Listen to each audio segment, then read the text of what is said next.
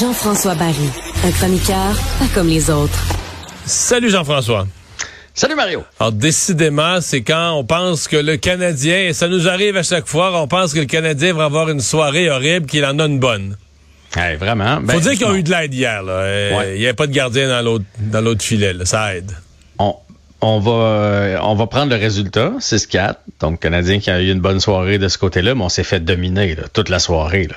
Euh, ils ont pris les devants 2-0 en dedans de 5 minutes. Après, euh, oui, il a été faible, mais en même temps, on a fait des, des shots. Là, non, non, 4 buts, quoi, 4 buts dans les 10 dernières minutes de la première période pour ramener ça de 0-2 à 4-2. Ça, il y a eu quelque chose. là.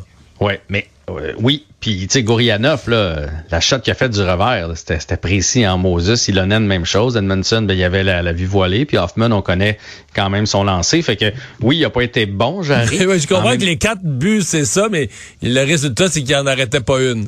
exact. ça, aide, ça aide l'attaque du Canadien les gars en défensive à Pittsburgh n'étaient pas nécessairement brillants non plus. Par contre, à l'autre bout, Samuel Montembeau, puis ça, on le dit depuis le début de l'année, quand il est dans sa game, même s'il en a laissé passer quatre, hier, il a fait des arrêts. Parce qu'à partir de ce moment-là, les Pingouins, là, à 4-2 dans la chambre entre la 1 et la 2, ils se sont dit, nous autres, on va aller chercher cette partie-là.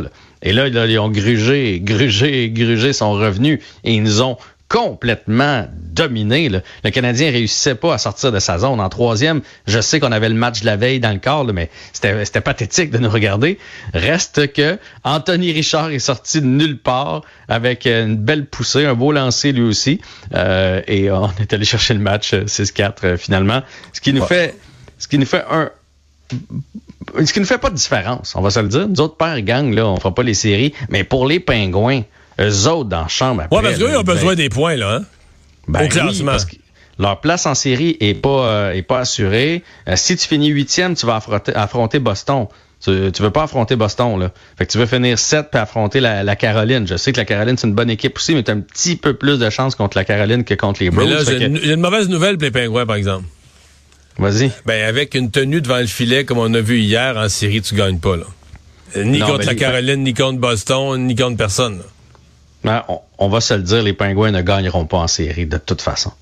C'est, moi, je les ai trouvés très audacieux de signer le, Big Tree, Malkin, le temps, Crosby, au lieu de les monnayer et de faire un reset, être capable de repartir. Tu, tu vas chercher deux, trois jeunes pour Malkin, mettons, là ben quand les autres vont partir, eux autres vont arriver là, parce que les, les Pingouins sont pas assez forts pour se rendre euh, en finale de la Coupe Stanley là.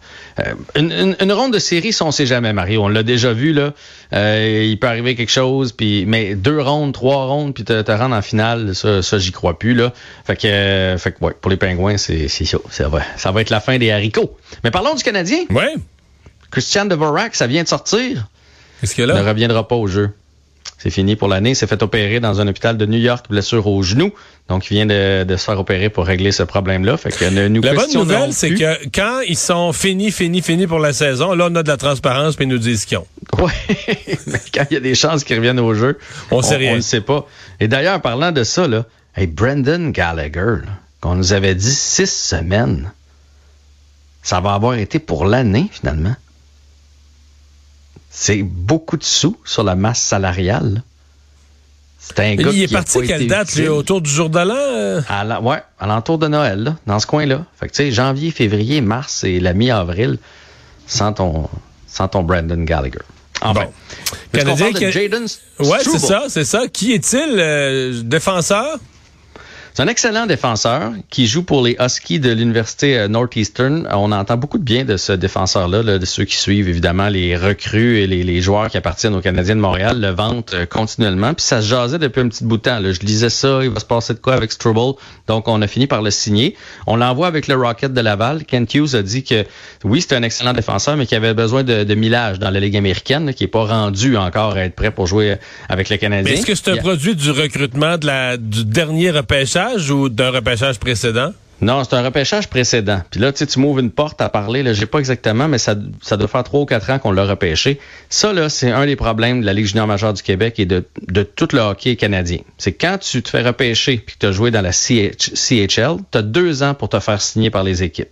Ce qui, rend des fois certaines équipes frileuses. Ils vont entendre à, à 18 ans, à 19 ans pour te repêcher, ou ils vont tout simplement t'offrir une invitation pour te joindre. Alors que du côté des États-Unis, tu as 4 ans une fois que tu es repêché. Fait que là, tu le repêches à 17, puis là, tu le regardes aller. 18, 19, 20 ces droits t'appartiennent encore. Tu comprends? Fait que ça leur donne un avantage parce que tu as beaucoup plus de temps avant de les signer. Ici, au bout de deux ans, si tu les as pas signés, comme ceux qui vont se faire repêcher cette année, là, mettons, mais d'ici deux ans, tu leur offres un contrat, sinon ils appartiennent, euh, ils appartiennent plus à personne, puis n'importe qui peut venir les chercher. Bref, c'est un gars qui arrive à maturité, euh, puis c'est un beau projet. C'est ce que je lis. C'est un gars offensif, euh, un gars de six pieds qui pourrait se joindre à la brigade défensive du Canadien de Montréal. Puis comme Laval va faire les séries cette année, il va pouvoir goûter à cette expérience-là et tout et tout c'est très positif. Et moi, ça me fait dire que le Canadien cette année ne vont pas repêcher aucun défenseur dans les premières rondes. Parce non, mais là, on commence à avoir du trafic à la défense. Là.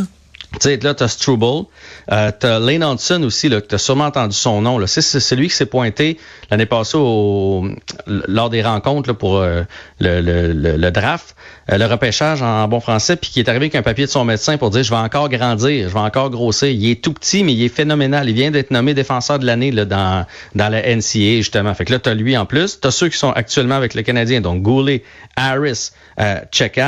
Euh, t'as Logan Mayou, éventuellement, qui va sûrement vouloir se tailler une place. Puis t'as Justin Barron. Je sais pas comment t'as aimé son jeu hier, mais ça a paru qu'il était de retour dans l'alignement. Il fait de très ben, le but gagnant, le but gagnant d'Anthony Richard, on dit un beau lancer de Richard, mais puis t'as dit tantôt il est sorti de nulle part, mais il est sorti au bout d'une passe de Barron, si je me trompe pas là.